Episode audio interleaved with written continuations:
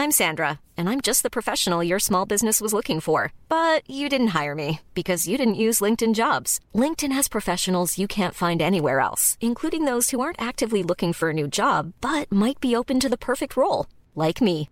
In a given month, over 70% of LinkedIn users don't visit other leading job sites. So if you're not looking on LinkedIn, you'll miss out on great candidates like Sandra. Start hiring professionals like a professional. Post your free job on linkedin.com/spoken today. Ça y est, plus aucun rayon de lumière ne parvient à filtrer le ciel gris, lourd et chargé d'orage. Les milliards de kilos de foie gras reposent dans les rayons de supermarchés et les merdes en plastique ont envahi nos dessous de sapin à destination de nos petits cousins qu'on ne peut pas encadrer. Nul doute, la magie de Noël est de retour. Jingle. Comme si notre future indigestion à base de dinde et de chocolat ne suffisait pas, Paul King, le réalisateur de Paddington et de Paddington 2, en rajoute une couche cette semaine en sortant au cinéma son nouveau film, j'ai nommé Wonka. I've spent the past seven years traveling the world perfecting my craft. You see, I'm something of a magician, inventor, and chocolate maker. So quiet up and listen down. Nope, scratch that, reverse it.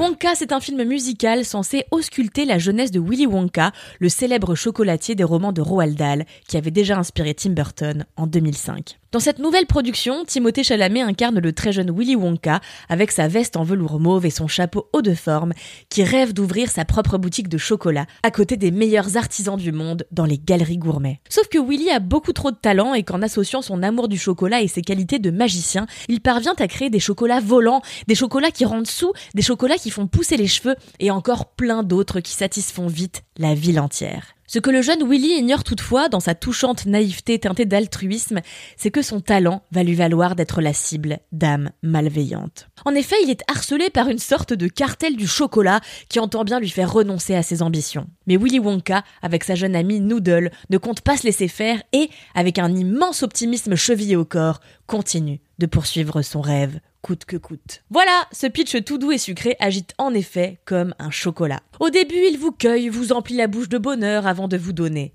la nausée. Oui, je suis absolument navrée, je suis désolée, qu'est-ce que vous voulez que je vous dise? J'ai pas du tout aimé le film, et pourtant j'ai essayé très fort, parce que bah, j'adore tous les acteurs, j'adore le personnage initial de Roald Dahl, j'adore les films musicaux, et j'adore tout ce qui parle de bouffe et de confiserie en règle générale.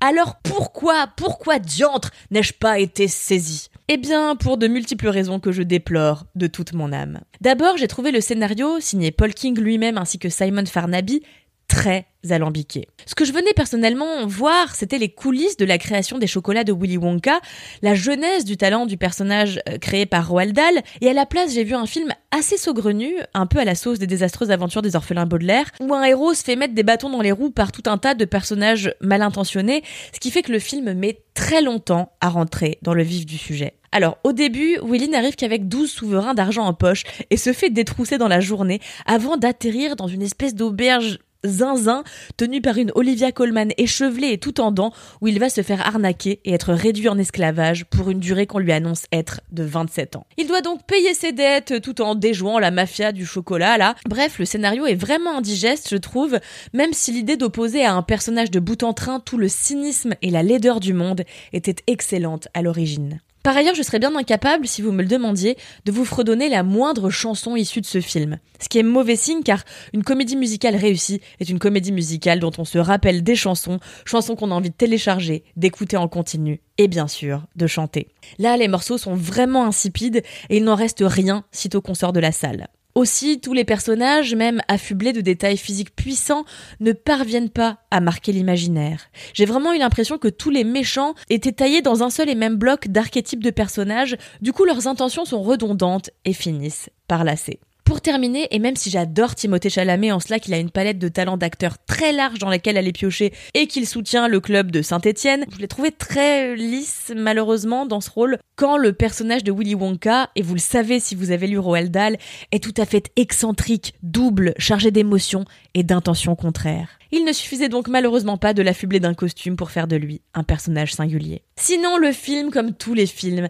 a de nombreuses qualités et est notamment truffé de très jolies idées, des idées poétiques comme dans l'énumération des ingrédients qui composent les chocolats ou dans leur prescription. J'ai adoré l'idée du chocolat morceau de nuit par exemple, qui permet à celui qui l'ingère de vivre une nuit complète de fête en seulement quelques instants. J'ai aimé aussi les splendeurs déployées dans le magasin de Willy Wonka. J'ai aimé le personnage de Noodle. J'ai aimé le personnage de l'acteur qui joue Carson dans Downton Abbey. Et j'ai adoré certaines fulgurances de mise en scène. Bref, il y a tout un tas de bonnes choses dans Willy Wonka, mais sa dimension trop film de studio avec sa recette en mode Coca-Cola m'a totalement sorti de la magie des contes de Roald Dahl. Et pour ça, mes amis, j'ai le cœur très lourd. Allez, je m'en vais cuver mon mal au pied de mon sapin. Quant à vous, je vous encourage à aller vous faire votre propre opinion au cinéma, car il faut aller au cinéma pour tout voir, tout le temps, toujours, et que perdure cette belle industrie qui, peu importe qu'elle nous propose, joue tellement pour nos beaux rêves. Et en ce moment, à la veille de Noël, des beaux rêves, on en a besoin. Allez, moi je vous dis à la semaine prochaine et adieu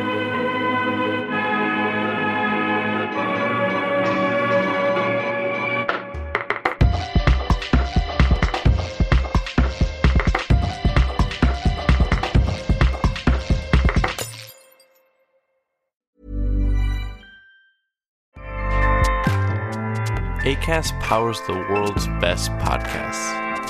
Here's a show that we recommend. Hi, I'm Jesse Cruikshank. Jesse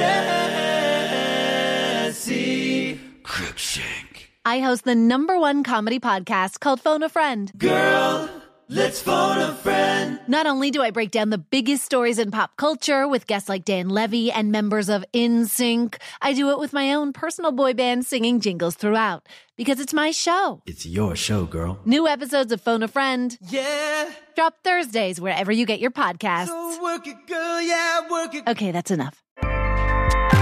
ACAST helps creators launch, grow, and monetize their podcasts everywhere. ACAST.com.